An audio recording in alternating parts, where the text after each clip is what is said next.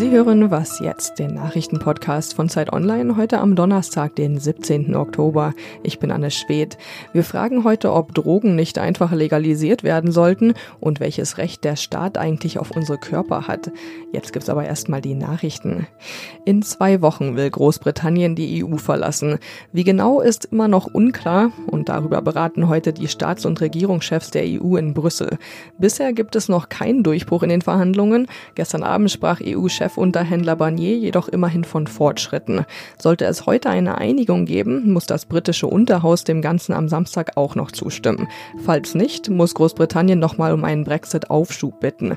Das will Premierminister Boris Johnson aber in jedem Fall vermeiden.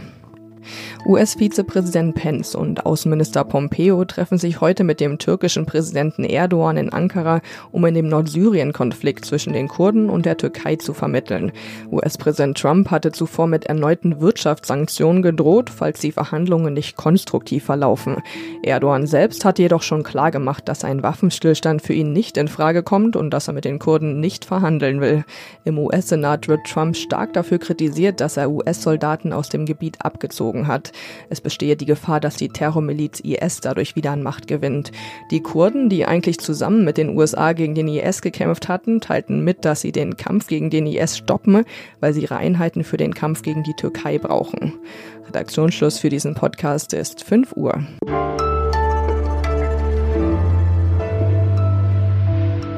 Willkommen zur neuen Was jetzt Folge. Ich bin Rita Lauter. Der Hansaplatz in Hamburg, der Ebertplatz in Köln oder am bekanntesten vermutlich der Görlitzer Park in Berlin-Kreuzberg. Diese Gegenden sind berüchtigt für Drogenhandel und Gewalt. Zumindest in Berlin haben Polizei und Politik die Lage nicht im Griff, lautet ein weit verbreiteter Vorwurf von Anwohnern und Opposition. Und Frieda Turm, Gesellschaftsredakteurin von Zeit Online, hat sich das mal genauer angesehen und ist jetzt bei mir im Studio. Frieda, du schreibst, weder die frühere Nulltoleranzpolitik der CDU noch die Laissez-faire-Politik von Rot-Rot-Grün habe irgendwas gebracht. Warum? Weil Drogenhandel eine ganz besondere Straftat ist. Also wenn man sich normalerweise Straftaten anguckt, dann gibt es einen Täter, ein Opfer und das Opfer möchte ja eigentlich verhindern, dass es zum Opfer wird. Beim Drogenhandel ist es ganz anders. Beide Seiten, also der Dealer und der Käufer, haben ein großes Interesse daran, dass das alles reibungslos über die Bühne geht. Das macht das für die Polizei wahnsinnig schwer, das zu verfolgen bzw. zu verhindern. Denn im Grunde kann man sagen, solange es Leute gibt, die gerne Drogen kaufen möchten, wird es auch diese Dealer geben, die diese Nachfrage bedienen. Und alles, was man in der Vergangenheit ausprobiert hat, also sowohl sehr strikt gegen diese Dealer vorzugehen, als auch sie quasi fast mit einzubeziehen, hat nichts geholfen, weil wenn man strikt gegen die Dealer vorgeht, dann verdrängt man diesen Drogenhandel in andere Bereiche, man verhindert ihn nicht, er findet dann eben woanders statt. Und wenn man ihn weitestgehend toleriert, gut, dann findet er eben weiterhin dort statt, wo er jetzt auch stattfindet. Deswegen helfen die Ansätze, die bisher ausprobiert wurden, einfach nichts gegen dieses eigentliche Problem. Und was legst du stattdessen vor? Man braucht eine komplett andere Drogenpolitik. Und ich glaube, es wäre tatsächlich sinnvoll, darüber nachzudenken, alle Drogen zu legalisieren und kontrolliert abzugeben. Denn nur so würde man den Dealern eben ihre Geschäftsgrundlage entziehen. Das heißt, der Staat wird selbst zum Dealer. Welche Vorteile hätte das denn? Einige. Also zum einen könnte der Staat natürlich kontrollieren, was er da abgibt. Also es wird nicht mehr gestreckt, es wird nicht mehr mit teilweise ganz gefährlichen Substanzen noch vermischt. Und an wen? Also natürlich dürfte nicht an Jugendliche und Kinder abgegeben werden, die Drogen. Und man könnte diese Abgabe natürlich auch kombinieren und müsste es auch mit einer Aufklärung, weil das ist natürlich nach wie vor ein großes Problem, dass die Leute im Park irgendwas kaufen, wo sie vielleicht auch überhaupt nicht wissen, was für Wechselwirkungen das mit anderen Sachen hat. Und der Staat könnte natürlich diese Drogen auch besteuern, die er dann abgibt, weil die Kosten ohnehin um einiges sinken würden, wenn nicht mehr sehr viele Mittelsmänner an diesem illegalen Geschäft verdienen würden. Und mit diesen Steuereinnahmen wiederum könnten dann Therapieangebote geschaffen werden und Aufklärungskampagnen. Gibt es denn schon Erfahrungswerte in anderen Ländern?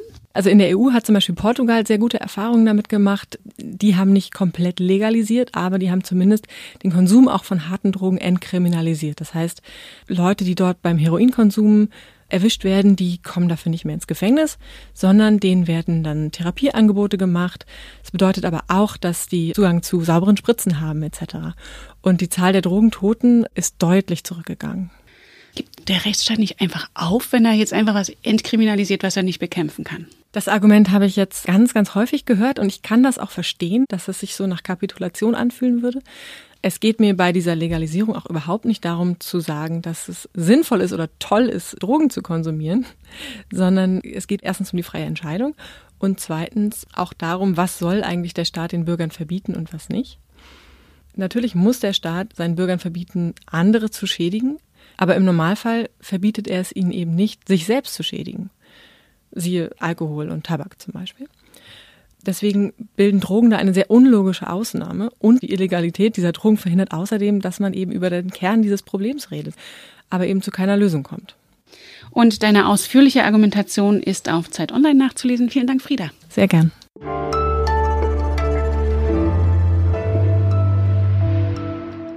Und sonst so? Ist der Bus, der naht, der, in den ich einsteigen muss? Und welche Geschäfte umgeben mich? Mit solchen Problemen kämpfen Millionen blinde und sehbehinderte Menschen im Alltag.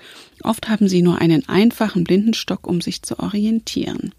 Deshalb hat Kürschat Ceylan, der selbst sehbehindert ist, einen smarten Blindenstock mitentwickelt. Mit Sensoren ausgestattet warnt ein Touchpad am Stock durch ein Vibrationssignal vor Hindernissen auf dem Boden, aber auch in Kopf- und Körperhöhe. Außerdem hat das Gerät einen Sprachassistenten und kann mit Kartenprogrammen und Taxi-Apps verbunden werden. Der Entwickler sagt, es sei eigentlich unvorstellbar, dass Blinde so lange einen simplen Stock benutzen mussten, in einer Zeit, in der wir schon über fliegende Autos reden.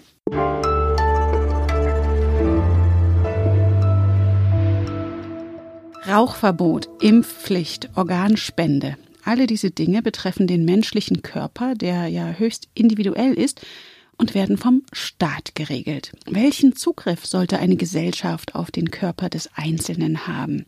Diese Frage wurde schon in den 70ern in der Debatte über die Legalität von Schwangerschaftsabbrüchen gestellt und jetzt stellt sie sich neu, auch wenn es darum geht, biometrische Daten zu erheben.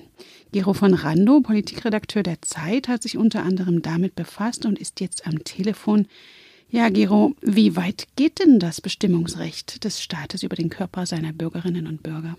Ja, man könnte naiverweise denken, mein Körper gehört mir höchstpersönlich und geht den Staat nichts an. Aber die Wirklichkeit sieht völlig anders aus. Ich nenne jetzt nur Stichworte. Strafvollzug, Platzverweise, also man darf zum Beispiel nicht am Hauptbahnhof sein, Betäubungsmittelrecht, Anschnallpflicht und so weiter. Das heißt, der Staat setzt Recht und greift regulierend in die Gesellschaft ein. Und was man gerne vergisst, er hat Zugriff auf die Körper seiner Bürger. Ja, und auch seiner Bürgerinnen, denn viele Themen wie Schwangerschaftsabbruch oder Kopftuchverbot oder Diskussionen selbst nur über bauchfreie Kleidung da hat man ja den Eindruck, dass ausgerechnet der weibliche Körper so häufig Kampfplatz der Debatte ist. Warum ist denn das so? Absolut, so ist es. Es wird gekämpft um das Maß der weiblichen Autonomie. Und dieses Maß ist umkämpft, weil wir immer noch in einer patriarchalen Gesellschaft leben und weil Frauen seit, ich würde sagen, etwa 150 Jahren, vielleicht auch länger, dagegen ankämpfen. Deswegen ist der weibliche Körper ein sehr symbolischer Kampfplatz dieser Diskussion. Und dann gibt es ja noch diese spirituelle Ebene, zum Beispiel bei der Sterbehilfe oder der Organspende. Da sind ja dann Fragen berührt, wie wird der Mensch zum Ersatzteillager oder ab wann beginnt oder endet das Leben.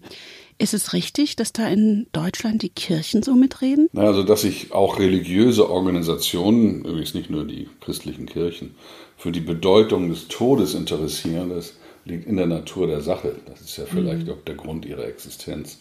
Aber dass sie oft in der Praxis einen privilegierten Zugang zu Ethikkommissionen haben und häufig sogar mehr als professionelle Ethiker, das mhm. finde ich ist wirklich ein Unding. Denkst du, das wird mal geändert werden oder werden sich die Kirchen diesen Zugriff weiter sichern? Sie werden sich diesen Zugriff sichern. Es ist auch nicht möglich, in den politischen Parteien so eine Diskussion anzustoßen, weil die Angst vor Wählerreaktionen sehr tief sitzt. Nun wachsen ja die medizinischen Möglichkeiten, wie zum Beispiel in der Fortpflanzungsmedizin, ständig weiter und gleichzeitig vollzieht sich auch der gesellschaftliche Wandel weiter, was auch nicht allen Kirchen unbedingt gefällt. Heißt das, dass man überhaupt je abschließend klären wird können, wie weit der Staat auf den Körper der Bürger zugreifen kann? Nein, ich glaube nicht. Also man kann sicherlich bestimmte Grenzen formulieren, aber die müssen jedes Mal wieder neu definiert werden. Es ist ja so, das Individuum, also der Einzelne, ist immer auch gleichzeitig gesellschaftlich, wenn man so will, schon vor der Geburt. Und wie weit die Gesellschaft Zugriff auf den individuellen Körper hat oder haben soll, das wird man immer wieder neu aushandeln und auskämpfen. Das wird nicht zu Ende gehen. Und über diese Neuvermessung findet sich dein Text in der neuen Zeit. Vielen Dank, Gero. Gern geschehen. Das war Was Jetzt, der Nachrichtenpodcast von Zeit Online. Wir freuen uns über Ihre Post an wasjetzt.zeit.de. Für Sie im Studio war Rita Lauter und wenn Sie mögen, bis morgen.